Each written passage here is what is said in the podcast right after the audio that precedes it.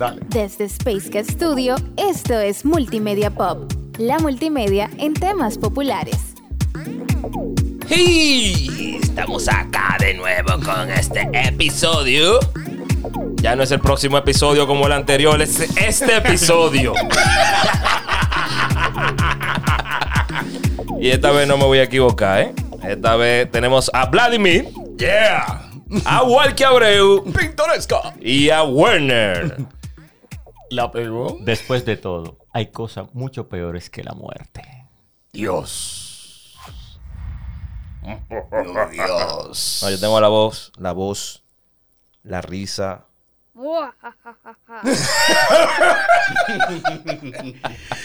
Bienvenidos, señores. Y el capítulo, el episodio de hoy. Tratamos de empezar riéndonos porque este tema es un poquito más serio que los tres anteriores que hemos tratado. En las pasadas semanas ustedes han escuchado. Yo voy a salir entonces, yo no puedo estar serio. No, no, pero espérate, aquí se le va a echar un poquito de, de- de picardía. En la semana pasada o en las semanas pasadas hemos tratado temas que tienen que ver con diseño de cómics, personajes y demás, pero ahora mismo nos estamos enfrentando a una situación que nadie puede soslayar, poner de lado. Y tiene que ver con... Estamos en el medio de una situación pandémica que ha obligado a que muchas de nuestras actividades se hagan a distancia. Una de ellas es la educación, en todos los sentidos. Educación primaria, superior, universitaria, etc.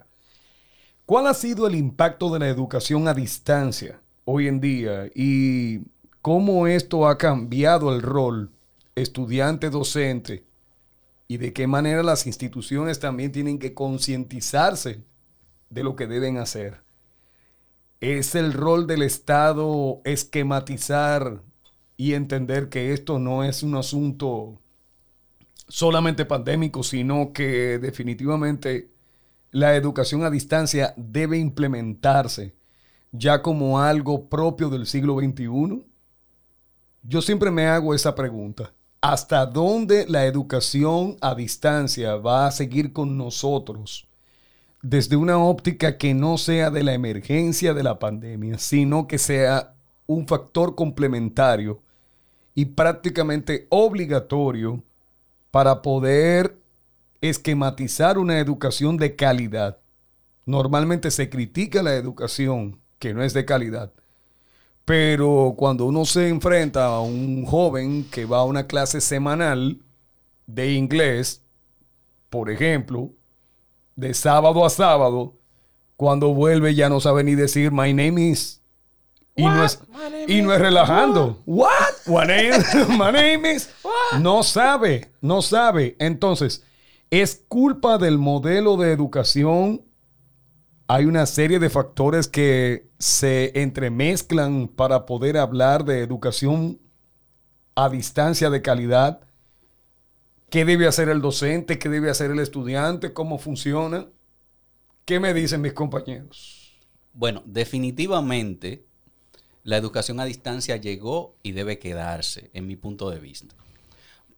¿Por qué? Aparte de ser una alternativa válida, ¿no? Para personas que quizás no pueden desplazarse eh, a otro territorio porque viven muy retirados o porque trabajan y el tiempo no, no le da. Debe. La educación a distancia llegó y debemos aprovecharla. Aparte de que también nosotros la hemos probado y da, está dando resultados. ¿no? Hay que también darle, felicitar al Estado Dominicano, entiendo. Sí, yo Por- siempre lo digo. Porque eh, creo que ha, ha manejado bastante bien la educación con las limitaciones que tenemos como país.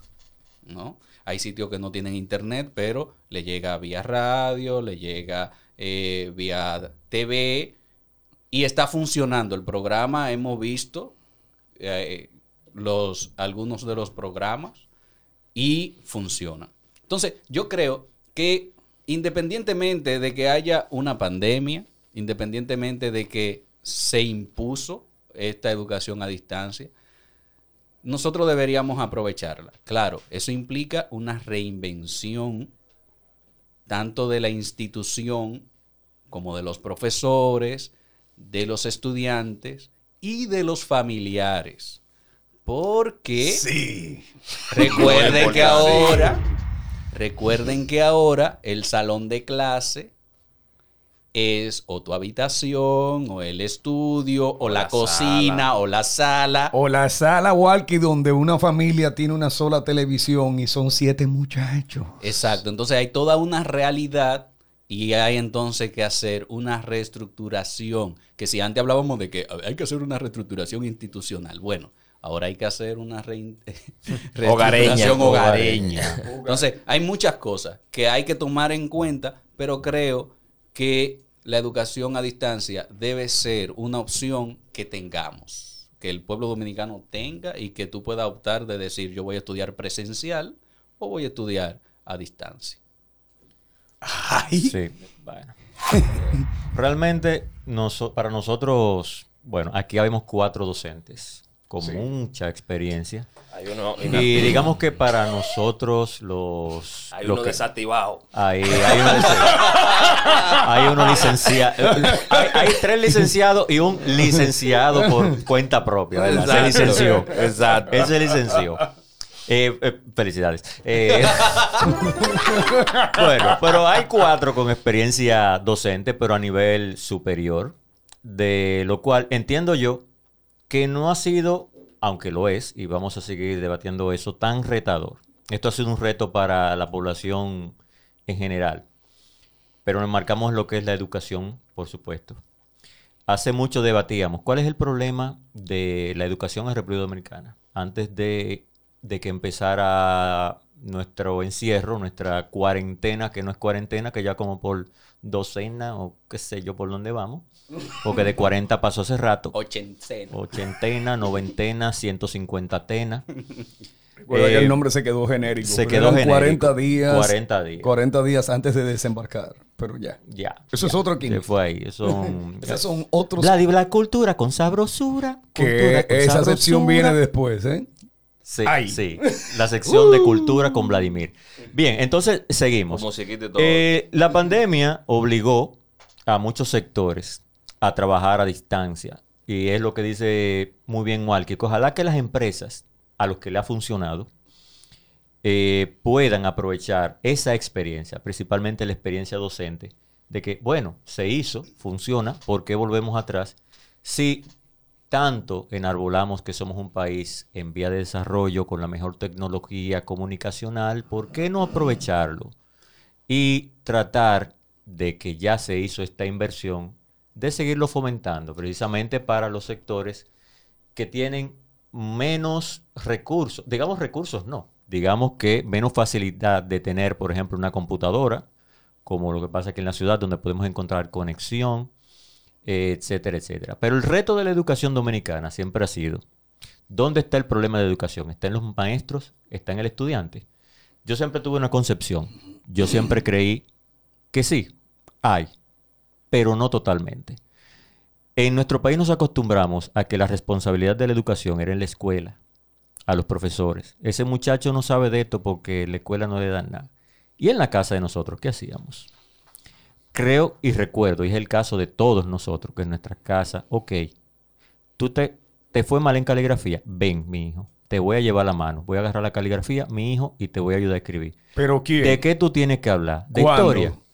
En nuestro tiempo. Ah, porque la gente de ahora quiere tener hijos y que los cuiden los profesores en el aula y en la casa. Ese Eh, ha eh, sido bueno, el golpe bueno, actual. También, también para No no, vamos a para sacrificar, no- pero para quiero no irme. Ser, para no ser tan quizás eh, condenatorio, podríamos decir. No, no es condenar, Eh, eh, sino eh, plantear que- cuál era que- la diferencia. ver Hoy que los padres de familia trabajan más. Exacto, a ese punto iba. No, no, no, no, eso yo no, eso yo no te lo rebato. Y no te rebato que hoy, hoy en día la madre, la madre, el, el ama de casa que se queda, que no, no es productivo, o sea, estamos en una sociedad muy distinta a nivel de lo que tiene que ver con la producción. Hoy Ya, en es que día, ahora se condena el que una mujer se quede en la casa atendiendo quizá a los hijos. más que otra cosa. Pero, porque se sigue viendo que la mujer es la que se tiene que quedar. Estamos hablando de la familia, de los padres. aquí vuelve. Entonces, ah, que la madre es la que se tiene que quedar en la casa porque el niño está cogiendo clases y el papá no tiene responsabilidad. Entonces, vamos a seguir hablando de eso. Eh, eh, por eso es que la educación a distancia como opción, sigo viéndola como la panacea de muchas situaciones de complementariedad, si se quiere, de lo que recibe el chico o la persona en general en su centro de estudios y posteriormente en la casa puede completar. Uno siempre vive hablando de sociedades como Japón, Alemania, Dinamarca, Canadá en cuanto a sus avances.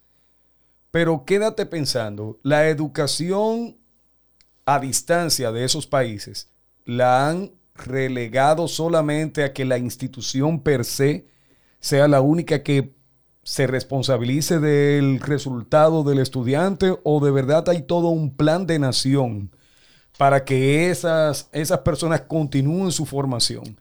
Hay plantas televisivas 24/7 dedicadas a la transmisión y retransmisión de conceptos educativos. Por ejemplo, la NHK de Japón o la DW de Alemania son plantas televisivas y producciones solamente dedicadas 24/7 para la transmisión y retransmisión de lo que tiene que ver con la producción de diferentes programas de, de educación. Eh, muchísima gente criticando el, el intento que se ha hecho en la República Dominicana de formar este esquema logístico que tenemos hoy en día para la educación primaria y la educación de media. Primero, señores, no hubo tiempo para preparar una logística de producción con superanimaciones y demás. Eh, eh, recuerden, eh, recuerden, Sobre no hubo marcha. tiempo, eh, fue sobre la marcha. Y segundo, ¿qué ve el chico cuando está en el aula? Es al profesor hablando, por favor, o sea, eh, perdón, porque aquí todo el mundo quiere ahora ponerlo como que estamos en un super, eh, eh, un super avance, siglo XXI y demás. La mitad más uno de los liceos de este país no tienen sistemas urinarios, ni siquiera agua tienen, por el amor de Dios. Y, y estamos hablando de realidades del siglo XXI. Y no estoy hablando de Santo Domingo, eh, eh, súper alejado, que eso es en guerra, que eso es en la victoria. En el centro de la ciudad, estoy hablando de sectores empobrecidos que no tienen la logística necesaria. Entonces, ciertamente hablamos de que la educación presencial es obligatoria porque el chico está perdiendo la noción, se está aburriendo, etcétera, etcétera. Yo estoy totalmente de acuerdo con la socialización porque el aprendizaje es comunicación social. Pero la educación a distancia como complemento ya no es una opción. Debe ser un acompañamiento obligatorio para formar en el chico y en la persona en general una especie de feedback de lo que no pudo escuchar en clases por el bullicio, porque estaba entretenido por el compañero, etc. Ustedes saben lo chévere que sería decir, este tema que estamos desarrollando en esta parte del cuadernillo puede ser escuchada y retransmitida en la emisora X, en el canal tal y también puede acceder a tal página de YouTube para que pueda ver este desarrollo del tema con más tranquilidad y pueda darle pausas y demás. Y de esa manera, señores, el docente, que es humano, se cansa y enronquece y todo eso, puede tener la posibilidad de decir que el estudiante también tiene la responsabilidad de darle secuencia a su aprendizaje. Recuerden que esto es 50 y 50. La educación no es un asunto de que el profesor tenga que perseguir al alumno. Aquí debería ser el alumno perseguir la educación todo el tiempo. Ciertamente el docente tiene que darle las pautas, pero el docente igualmente puede acceder a otros materiales y si esos materiales están grabados, se retransmiten. Y ha sido todo un esquema de aprendizaje por parte de las instituciones estatales y también privadas, pues la educación se puede alcanzar de una mejor manera. La educación a distancia ya no es una opción, señores. Mira, quiero volver al mismo punto. Al mismo punto. La gestión anterior, del gobierno anterior, estableció las tandas extendidas. Eso ¿De- fue una ¿De solución. dónde? ¿De dónde? Déjalo ahí. Eh, no, eso no, no, digo, digo de qué país estamos hablando porque quizás tengamos oyentes que no sean de nuestro país. Exacto. Ah, bueno, en República Dominicana. Dominicana, en DR, en DDR, eh, sí. República en, en- Dominicana. En, RD, como dice nuestro colega. RD. RD. República Dominicana. En la República. Dominicana lo tiene, sí, todito. La lo República tiene. del mundo. Tiene, tiene de todo, de todo chino. tiene de todo.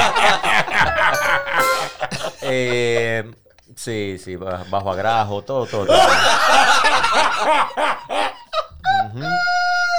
Pero nada. no. Bien, con los guagüeros no nos metamos. Ok, Pero ok. bien, volvemos a RD. República Dominicana lo Este tiene tema todo. serio. Es serio el tema, es serio. Este es el tema serio.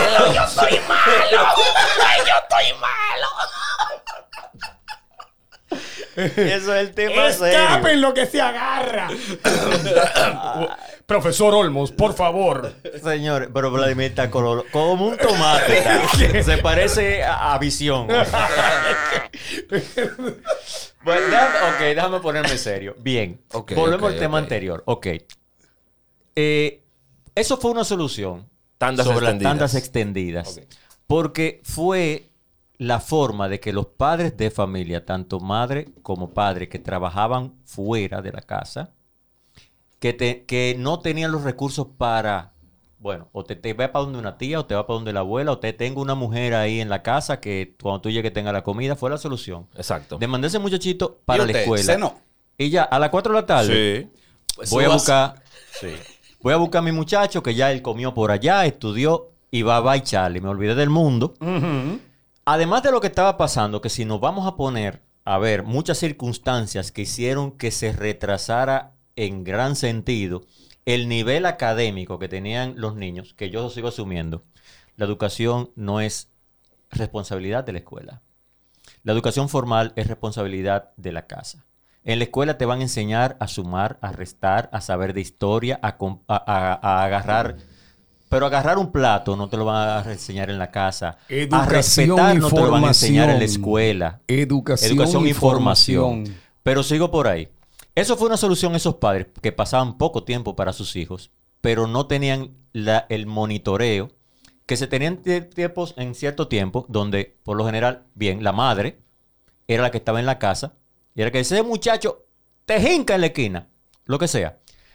Pero déjenme recordar, y no es para criticar a los padres de hoy, que yo sé que hay muchos buenos padres que lo intentan, pero no tienen el tiempo porque tienen que trabajar. Llegaron a la casa, dime, te dejaron tarea hoy. Vamos a ver, ábreme los cuadernos, a ver si es verdad que tú hiciste la tarea. Yo no digo que no haya muchos que no los hagan, pero después de este Eh, periodo donde la educación virtual está arrancando ya, eh, eh, pero él, tiene rato dándole patada a la no prende. El tema serio. El tema serio, señores. Pues bien, ya esas son las circunstancias de este país, digamos así. Se fue aquel en uno. ok, ok. Esas son las circunstancias de nuestra República Dominicana, que cuando viene este problema de la pandemia de repente, y coincido, el gobierno, los gobiernos, inten- Los. los gobiernos Sí. respondieron de la manera más adecuada bajo las circunstancias que habían para que el año escolar y porque no vamos a meter a nivel universitario, la, la mayoría de las universidades son privadas Sí. y Y tenían, y tenían cierta Y ya preparación. tenían Ya cierta preparación. Habían tenido exactamente. Y tenían ya- Una que otra plataforma. Eh, Algunas sin utilizar, otras solamente por completar y utilizar el estandarte de que estaban utilizando la parte virtual. Pero, exacto. Pero de repente, aquellas que no tenían la logística tuvieron que armarla.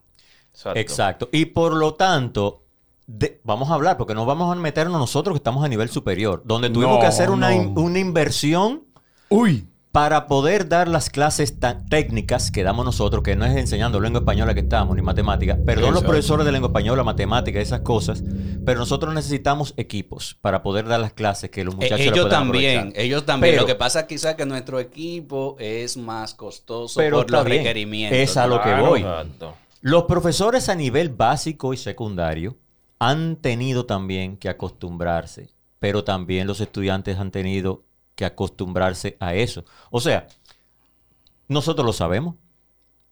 Sí. Un muchacho está en su casa y a veces hay una gente que comienza a llamarlo para que vaya, ah, que vaya y me compre unos plátanos que está pasando la guagua. Mm. Eso es mientras están dando clases. Mientras están dando clases. Mientras están dando clases. eh, y, eh, o sea, no estamos hablando de, de- de las interrupciones medioambientales, de que pasan comprando eh, estufa vieja, abanico viejo. Yo no estoy hablando solamente de eso.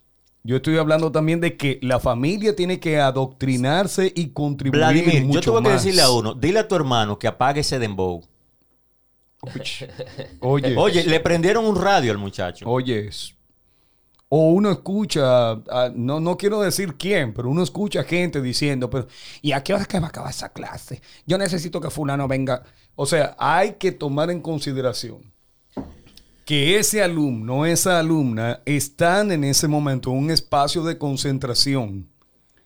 Bueno, también hay, es que, es que también hay una, una cuestión de ecosistema.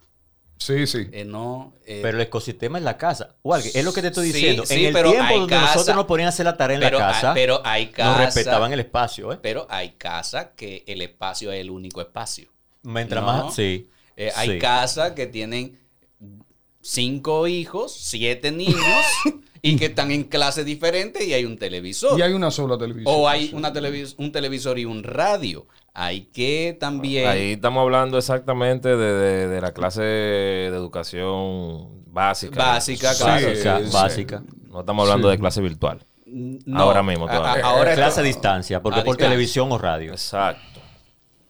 Entonces, entonces hay que tomar en cuenta, bueno, digo tomar en cuenta esto porque se supone que los gobiernos deben garantizar la educación, deben garantizar la salud, deben garantizar la vivienda. Bueno, ¿no? deben, de, deben de garantizar el acceso a la educación. Ya cada- queda en cada quien. Gracias. Gracias. Gracias. Gracias, O sea, exacto. yo creo realmente que hay que reordenar las palabras. Garantía de acceso y uso de las TICs es una cosa. Pero lo que tiene que ver con la comprensión y la logística a nivel familiar tiene que ver en sí con la educación de esa familia. Pero si y te de los digo valores que de esa el problema familia. es que esa familia que le está dando educación a ese muchacho no tuvo una educación de calidad. ¿Cómo lo hace? Ahí comienza la vorágine de quién fue primero, de si el huevo o la gallina. Y volvemos al punto inicial. Es la Apágame esa televisión que yo quiero ver la novela. Ah, Imagínate, ¿es la educación a distancia una opción o ya va a quedarse con nosotros? Y si va a quedarse con nosotros, ¿cuáles son las perspectivas que debe tomar cada quien, el alumnado, el profesorado, las instituciones académicas y el gobierno como política de formación? El O sea- gobierno no está mal, pero de, lo- de ese problema yo lo que entiendo es que no hubo tiempo para decirle a los padres, esto va a pasar de esta y esta manera, y hay que darle seguimiento, porque es, o sea, ustedes lo han visto. Pero para no, que un no ha niño habido se siente nada. frente a una computadora o frente a un televisor o a un radio para que tome la clase debidamente, es obligatorio casi que haya un adulto guiándolo ahí. Porque ¿quién garantiza que ese muchacho pueda poner atención? En una aula de clase está el profesor para garantizar eso. Pero hoy en día es más responsabilidad de los padres garantizar esa educación que en cualquier otro tiempo. Y no ha habido tiempo de concientizar ese padre que Tú- está preocupado porque su hijo se eduque. Tú tuviste un lío con digo. padre. No, no, pero es, es- No, es- es- es no. una, es, una, es una realidad. Una cosa que está Es- pasando ahora. Es difícil porque, eh, ok, todos estamos haciendo las cosas desde la casa. ¿eh? El papá trabaja desde la casa. Sí. El estudiante estudia desde la casa. Cuando coinciden esos El dos... niño que esos no dos- nada juega en la casa. Ah, Exactamente. Exacto. Cuando Sí. coinciden esos esas actividades en la casa. Pero dime, en el caso de Walkie, y perdón, Walkie es profesor, tiene que dar la clase virtual. ¿Desde dónde? Desde una computadora. Su esposa estudia en la universidad. ¿Tiene que dar clase, tiene que coger la clase de dónde? de un computador. De una computadora. Y tiene dos hijos que cogen clase. ¿De dónde? De bueno, uno Ahí de una hay- computadora, otro de- puede ser del televisor. ¿no? Sí. Ahora, ¿qué inversión hay en la casa de Walkie para educación? ¿La hizo el gobierno? Ah, ah, ah, ajá, El gobierno sí le proporcionó, ok, le proporcionó la transmisión, vamos a decir así. Ajá. Igual que qué hizo. Bueno, Walkie tuvo que comprarse dos computadores nuevos. tuvo que comprar micrófono. Tuvo que, no, tuvo que preparar un área que gracias a Dios uno puede, ¿no? Destinar un poco del dinero para, claro, haciendo sacrificio como, to- como la mayoría, pero uno Me tiene Constantine. pero un- Sacrificio. Otra frase de película y tal. Pero, pero, pero uno tiene, uno tiene eh, más posibilidades que otra gente. Hay que, hay, hay que ser honesto en ese, en ese sentido. Dios, donde no llega la luz nunca. Ah, por ejemplo, Señores. do- donde no llega, tú puedes tener el dinero para comprarte, qué sé yo, todos los equipos y si no te llega la luz, Sí, pues hay- claro. hay, hay una situación. Pero también sí que O es si no cierto el que hay... internet. Sí que es cierto que no, quizá no ha sido eficiente porque no puedo tener experiencia de todos los lugares, pero yo sí que sí, que hay sitios, lugares aquí en, San- en República Dominicana que gracias a ese modelo sí tienen luz 24 horas. Eh, en- por mi casa, gracias. Estoy porque, feliz. porque han habido pactos con las eléctricas para eso, para garantizar la energía eléctrica por lo menos durante estén dando clases. Y yo repito, por eso Entonces, perdón, ahí, Sí, sí. junto con eso, eh, por lo menos aquí en República Dominicana, del gobierno y demás, yo digo, han hecho un buen trabajo. Quizá el problema, lo que decimos a veces del problema de educación a distancia, en este caso, que es vía transmisión, televisión y radio. Mira, el problema de educación No. a distancia es educación. Exacto. Pero, pero donde iba que eh, las personas que tienen que garantizar el acceso o que te llegue ese mensaje, que te llegue la información, ellos lo están haciendo bien. El problema mm, es después que llega ahí, o sea, cómo Mira. lo, lo que le toca Pinto. recibirla.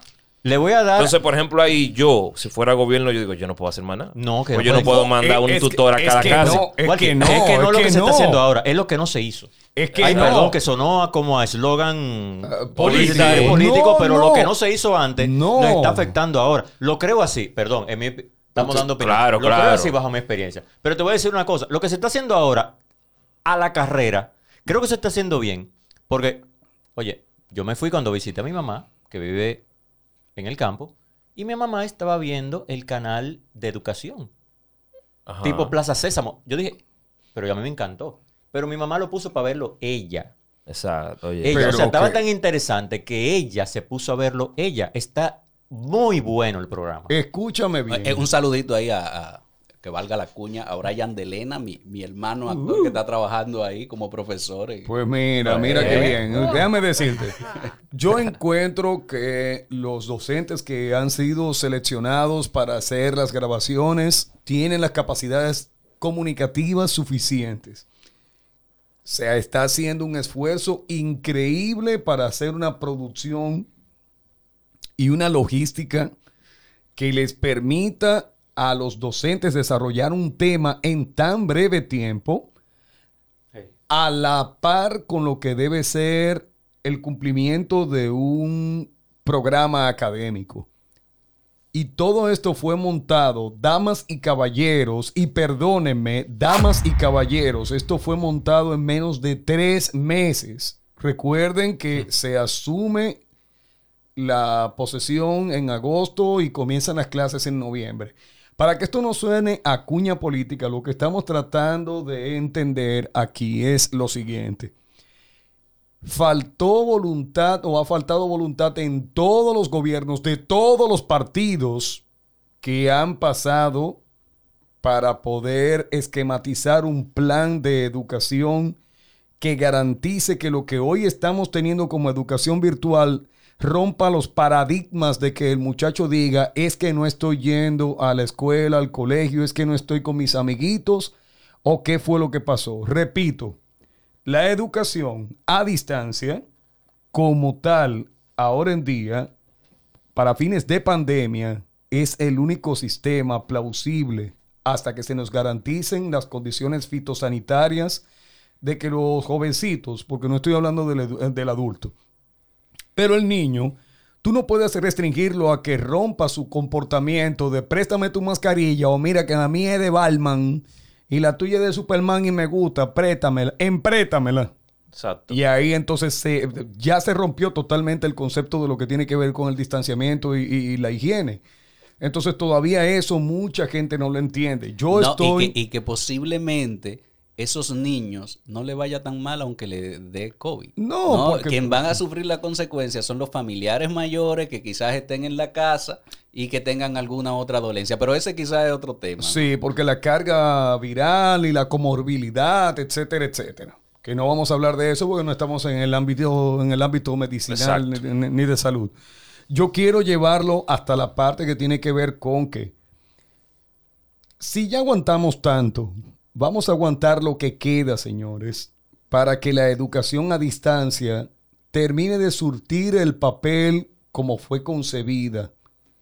Pero ahora yo quiero que esa educación a distancia no se quede ahí solamente porque ya nos vacunamos, volvimos a las clases presenciales, etcétera. Pero ahora, pregunta, ¿no? Que surgió casi al inicio de, del programa, del podcast, ¿no? Sí. La Esto es un programa, mijo. Mucho mejor que la mitad de lo que hay en las eh, emisoras ahora mismo de la República Dominicana. Perdón. algo, algo, algo de lo que va, de lo que va a depender mucho que se quede, ¿no? La educación a distancia, ya sea virtual, por radio, la que sea, Que vamos a la virtual ahora. va a ser, va a ser si da resultado o no. Entonces, para que eso dé resultado, debemos mantenernos haciendo todo como lo hacíamos presencial. Hay una responsabilidad mayor en- del estudiante, hay una responsabilidad mayor del, del profesor, o hay una responsabilidad mayor mira, de la institución, o es una responsabilidad mayor de todos. ¿Cómo, cómo es Antes, antes de... Antes de, de- ¿Qué de- qué? yo tengo algo. Sí, yo entiendo que eh, inmediatamente se regularice toda esta situación. Yo creo que lo- la educación a nivel básica y media, ¿verdad? De los colegios debe volver a presencial. Porque si bien que es cierto que se, han, se ha hecho todo lo posible, en verdad hay situaciones que no se pueden controlar. Hay casas que no tienen televisión. Lo Pero, otro. lo- pero los muchachos pueden ir a un liceo. Pero cerca. analízalo también psicológicamente. Que un muchacho en la casa, que en la casa él estaba para jugar, ver Ahí, televisión, compartir con su padre. Claro. O sea, el muchacho claro, necesita claro. socializar con, estrellarse, darse golpe con los otros muchachitos. Independizarse. independizarse. Ese es. Las sociales, tú, eh, desarrollar todo eso. Hoy hay un problema psicológico con los muchachos Fuerte. que están en la presencial, en la virtualidad, que no, no sé si se ha analizado, pero que está afectando. Bueno, está afectando hasta a los padres, hay divorcios y todo. Claro. Y perdón, Pinto, que te interrumpa, pero había que. Sí, sí, se, sí. se entendía que había que tocar ese tema. Continúa, por favor. No, entonces, eh, la otra cara de la moneda es las clases virtuales. Que es así que sí, exist- existían ya, venían por ahí, había modalidades. Ahora tuvo que irse casi a 100% virtuales. Pero el problema con ciertos, como se ha adaptado en algunas instituciones, es que pretenden dar clases virtuales como si fuera presencial. Y ahí es que yo creo que está, está el error. ¿Entiendes? Ahí es que está el error. Porque yo creo que eh, en vez de hacerlo así, se debe de sacar el provecho a que es virtual. ¿Entiendes? ¿Qué es lo que pasa aquí? Como que siento... Ay, ¿eh? te hablamos. Tensión. Hablamos. Eh, Yo puedo hablar. yo, No, no, no, no, no, no, no, no. si ponemos en general, en general, en general, en general. Yo creo que la oportunidad con la clase virtual es esa. Sacarle el mayor provecho a que tú tienes más herramientas. Eh, Bueno, eh, sí, pero hay una cosa. Pero es que tú no Ay, puedes ay, ay, decir, profesor, usted está haciéndolo bien porque usted está trabajando, en vez de 40 horas, está trabajando 80. Entonces eso es lo que vale que usted está trabajando bien. No. No. es que funcione. ¿Y cómo que funciona? Bueno, sigan por ahí. No, no. No, bueno, lo que pasa también es que debe. Debe Lo que haber- pasa es que debe- no, se ha hablado de la palabra e-learning.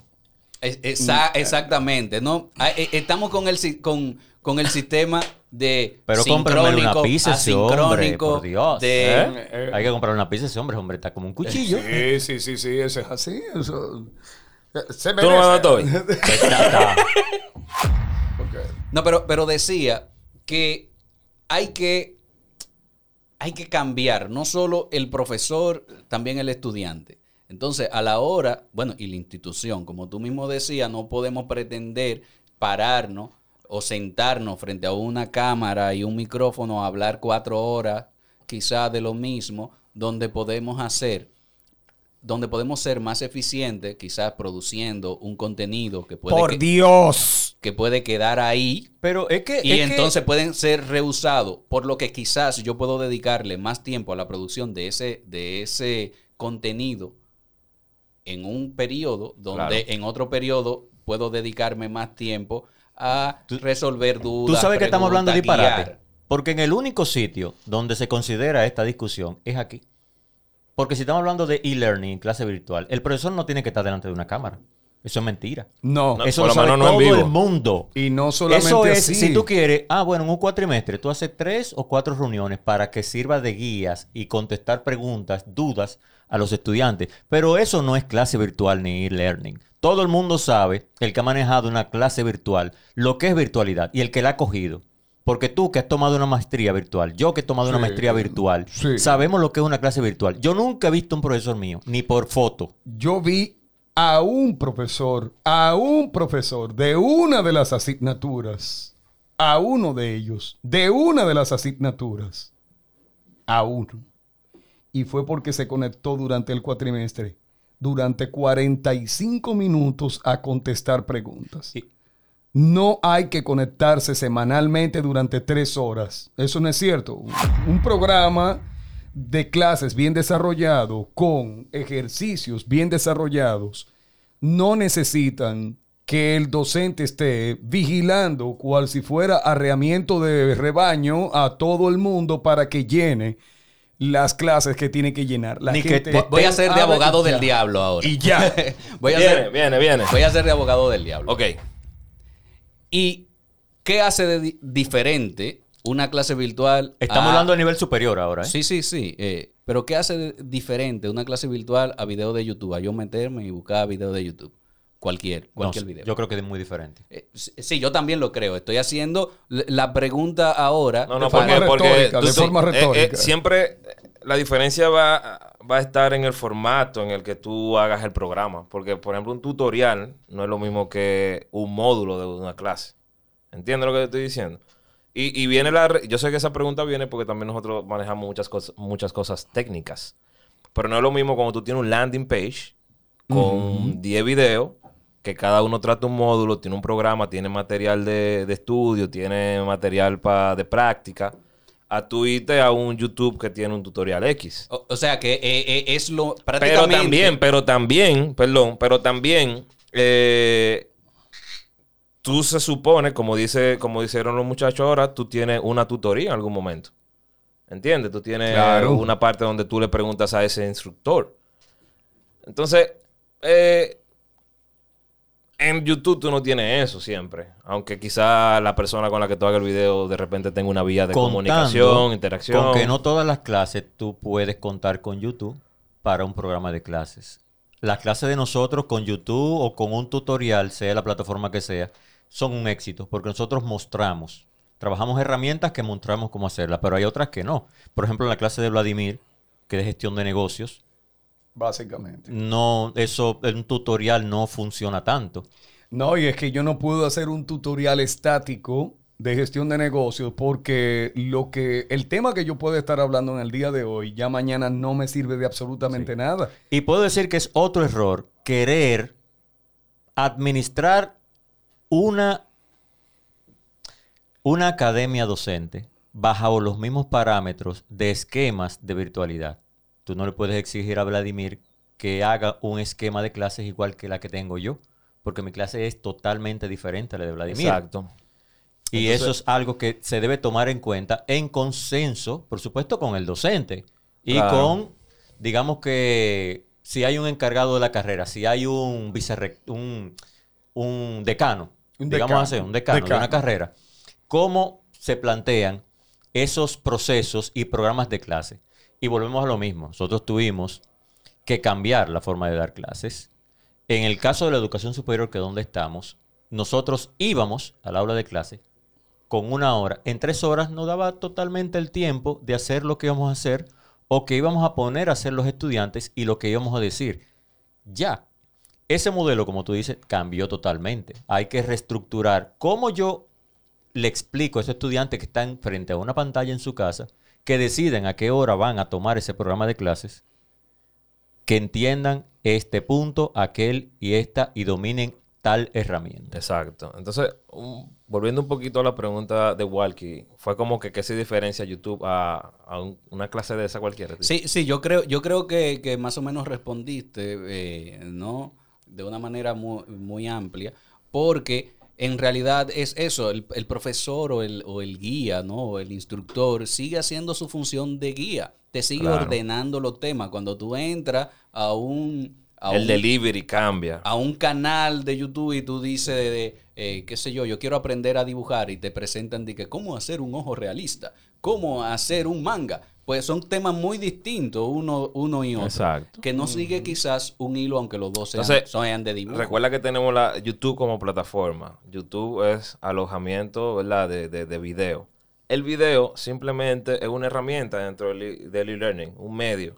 Es un medio. Entonces, no sé, o sea, YouTube viene siendo una herramienta de toda la maquinaria que tiene el el e-lear- e-learning. Porque tú tienes video learning, que es lo que estamos hablando, ya de preparar un material de clase en video.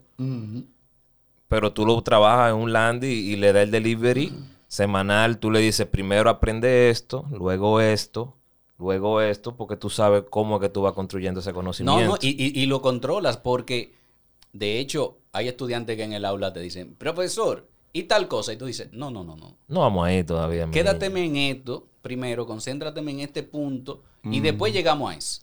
Pero, Exacto. por ejemplo, el que lo hace de forma autodidáctica, si quiere, dice, ya yo me sé eso, ¡fuap! y se va al tema número 7. Pero siempre tienen que volver para atrás. Pero, porque normalmente es así, porque la gente no puede volar sin antes aprender cómo se mueven los pies. ¿Y, y cuántas veces tú tienes que ver un, un video tutorial para aprenderte el proceso? No, porque, ¿Verdad? ¿Verdad que porque, porque ¿Verdad que tú sí? dices de que yo necesito... Otra cosa, darle perdón, mención- perdón, otra cosa, antes de, de entrar ahí, eh, Werner, ahora que tú dijiste eso, y algo muy importante, y voy a hacer por lo menos algo muy personal de lo que yo manejo, vamos a suponer un software como Premiere After Effects. ¿Qué tiene un tutorial? Un tutorial te enseña, vamos a lo básico de antes en Photoshop, un tutorial te enseña a hacer letra en fuego. Pero no necesariamente te enseña las herramientas del software como tal, para que tú seas capaz de resolver cualquier problema que se te presente. Sí, porque tú puedes aprender a hacer nada más letra en fuego. Entonces en el tutorial, Y ya. nada más letra en fuego. él te dice, yo quiero una tarjeta. Ahí, un loguito con la letra en fuego. Yo quiero un afiche. Ah, un, Una- una, un letra en nombre fuego. con letra en fuego. Ujú. Entonces no se trata de eso. Eso es justamente lo que yo a veces le digo a los muchachos cuando dicen, le estoy dando clase, profesor, y usted lo va a grabar en un tutorial. Ahí yo me quedo como, eh, espérate, ya me voy a lo que tú estás pensando. Estás pensando, no le pongo atención al profesor y veo después el tutorial. ¿Cuántas veces me dicen, Es- ¿por qué usted no graba las clases? Digo yo, yo te la puedo grabar. Pero tú le puedes hacer preguntas a la clase grabada. Exacto. No, exacto. Mira, lo que voy a mencionar, hacerle un mention a los chicos de Pixelado. Ellos tenían un debate, aunque esto no tiene que ver nada más con educación a distancia virtual, sino educación en general. Y ellos planteaban un tema sobre si es necesario para ser diseñador gráfico, ya en el caso de nosotros, porque ellos hablan específicamente de diseño gráfico. Si es necesario ir a la universidad o tú puedes aprender solo. Por supuesto, ya recibieron muchos mensajes de muchachos que decían que no, que no era necesario. Los, chicos de Pincelado estaban más, con, por supuesto, con una opinión que podemos tener nosotros, que decimos que no. Eh, tú puedes aprender muchas cosas solo, pero es necesario la guía, la instrucción universitaria o de cualquier tipo de instrucción eh, educativa para, en el caso de diseño gráfico, tener eso. Por lo que dice Walkie. Ok, no, porque yo veo tutoriales y yo aprendo. Claro, cuando tú te vas al mercado laboral, como muchos de nosotros nos fuimos de una vez a trabajar en nuestras áreas, tuvimos que aprender ahí haciendo. Nos Exacto. enseñaron en el taller creativo a trabajar. Yo aprendí Photoshop en la editora. Yo no sabía Photoshop. Perdón, don Aquilino, pero realmente yo le dije a usted que sabía y yo no sabía nada. Yo aprendí allá, puyando, don Aquilino. Perdón, don Aquilino. Pero creo que usted sabe que yo me di bueno. Don Aquilino, usted sabe que yo me di bueno, así que. Confesiones. Este fue la sección Confesiones. Eh, sí. Multimedia Pop. Eh, no, eso es otra cosa que le falta a veces al estudiante. Yo me fui a buscar trabajo y, ay, los dibujos están muy buenos. Y tú sabes, tú sabes trabajar digital, sabes Photoshop, dar color. Sí, sí, sí, don Aquilino. De yo sé. todo eso. Yo sé de todo. Sin YouTube, entonces. Eh, sin YouTube. En Exacto, en sin YouTube. Me en lo aprendí. aquellos días. En aquellos días. Me lo aprendí Photoshop sin YouTube, muchachos. Así que todo, todo es posible. Todo lo que uno tiene de eso de aprender, lo sabe. Ok. Pero eh, antes había una cosa que se llamaba libro. Sí, yo me leí las Wow, 500. sí. Tú- por si acaso. tú- tú- Yo me leí las 500 y pico de- eh, eh, páginas del User Guide de Adobe Photoshop 5. No sé ese 5, no. 5. Ese, ese, esa app era chévere. Había que darle así, hacia, como hacia la izquierda. Una app Eh, sí, Sí, sí. Wow. Sí, una esa- app artesanal. Ya lo sé. Artesanal. Sí. Vamos aquí. Y ahora el consultorio popular, donde curamos las dudas o eso intentamos. Buenas, Herminio José de este lado. Yo quisiera hacer una pregunta al profesor Werner eh, con respecto al tema que él tocó sobre sus clases de diseño de personaje, referente específicamente a el punto que él tocó acerca de que el, mejor personaje del mundo no es el que tiene la, espada más larga y qué sé yo qué sé yo cuánto. Yo quisiera saber para usted, más o menos, ¿qué vendría teniendo un personaje, aparte de identificarse a uno mismo, para que sea lo suficientemente recordado? Es una pequeña duda que me quedó en cuanto al podcast pasado. Ok. Eh, mis saludos a Herminio, allá en la hermana República Norteña, donde hace mucho frío de Constanza. Eh, es un frío del carajo que tiene que estar haciendo allá ahora mismo. Bien, no, los personajes, y lo habíamos tratado en el podcast sobre personajes, es que deben basarse en la realidad psicológica de que puede tener cualquier persona real. Real. Tú te identificas con el vecino, te identificas con tu profesor, te identificas con tu papá que fue tu héroe. Y muchas veces nosotros logramos afinidad con personajes que tienen características que ni nos damos cuenta que están cerca de nosotros. Esa construcción es la que usan los grandes escritores para concebir sus personajes en base a gente que conocen.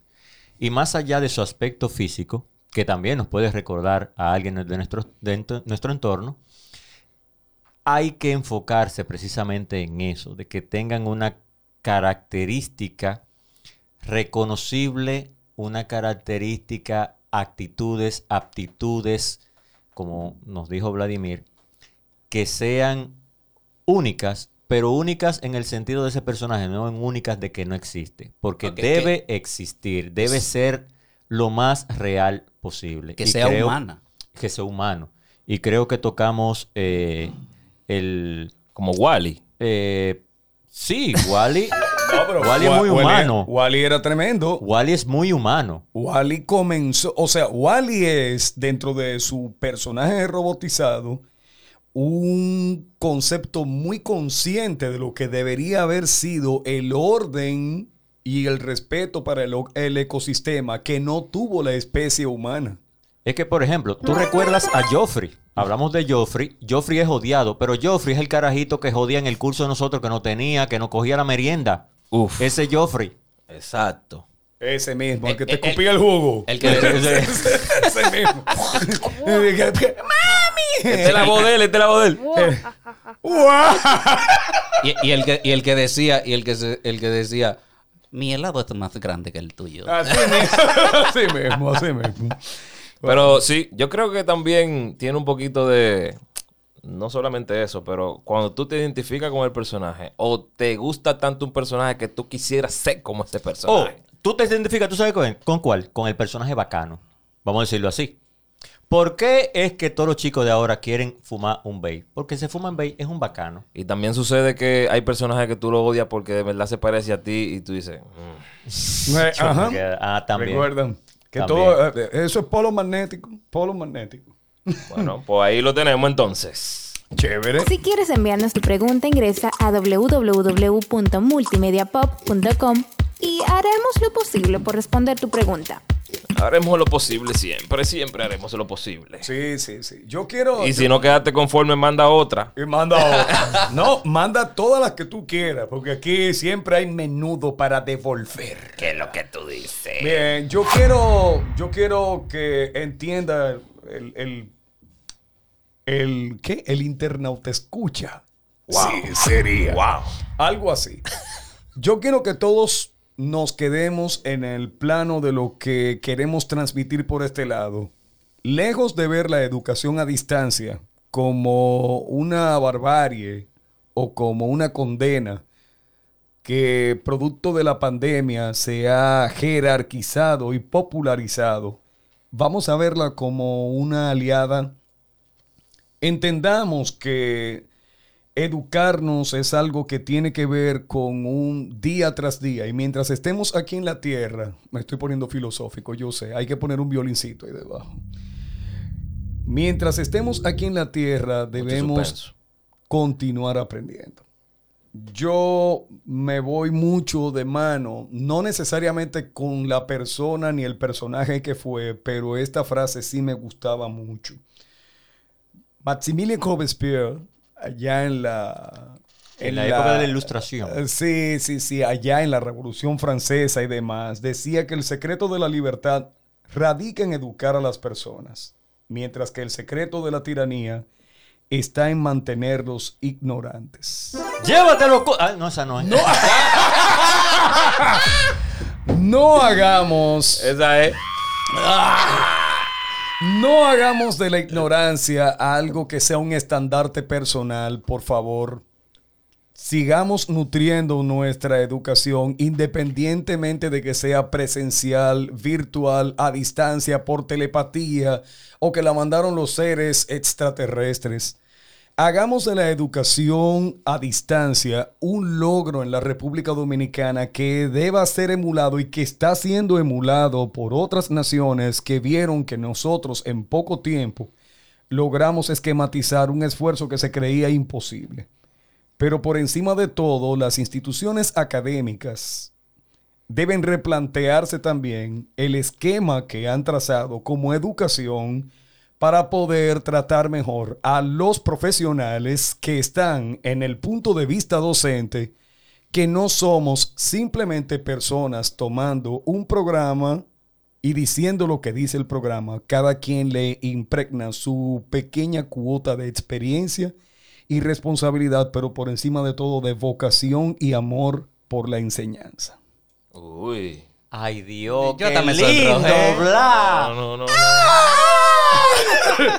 Es en serio, lo digo desde muy, muy dentro del corazón. ¡Ay, Dios mío! Señores. Muchas gracias, profesor. Muchas gracias. Eh, es, es en serio, lo digo desde el alma como docente, lo digo desde el alma como ex alumno, porque tuve la experiencia non grata de encontrarme con personas que iban a ganarse un sueldo. Muy distinto a personas que de verdad uno le veía esa semblanza de que te dejaron el legado de darte conocimiento. Y eso es lo que cada quien debe llevarse.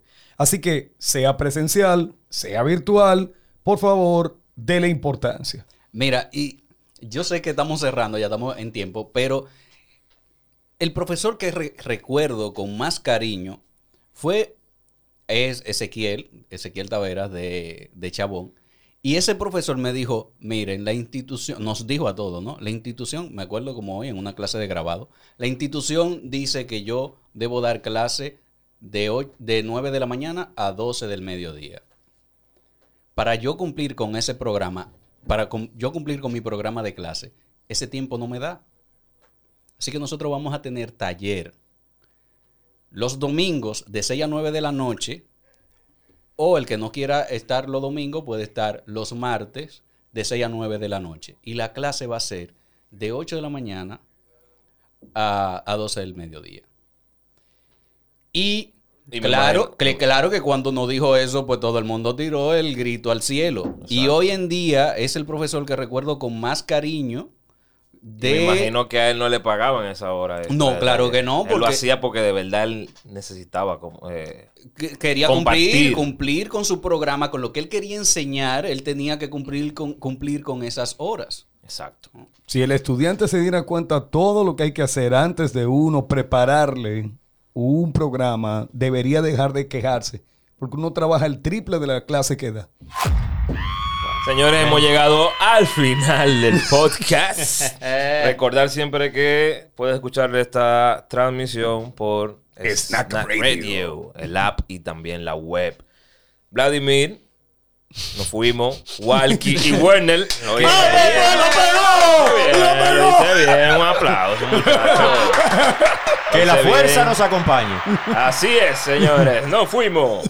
Esto fue Multimedia Pop desde Space Cat Studio. Recuerda seguirnos en el Instagram Multimedia Pop, y en nuestra página web multimediapop.com.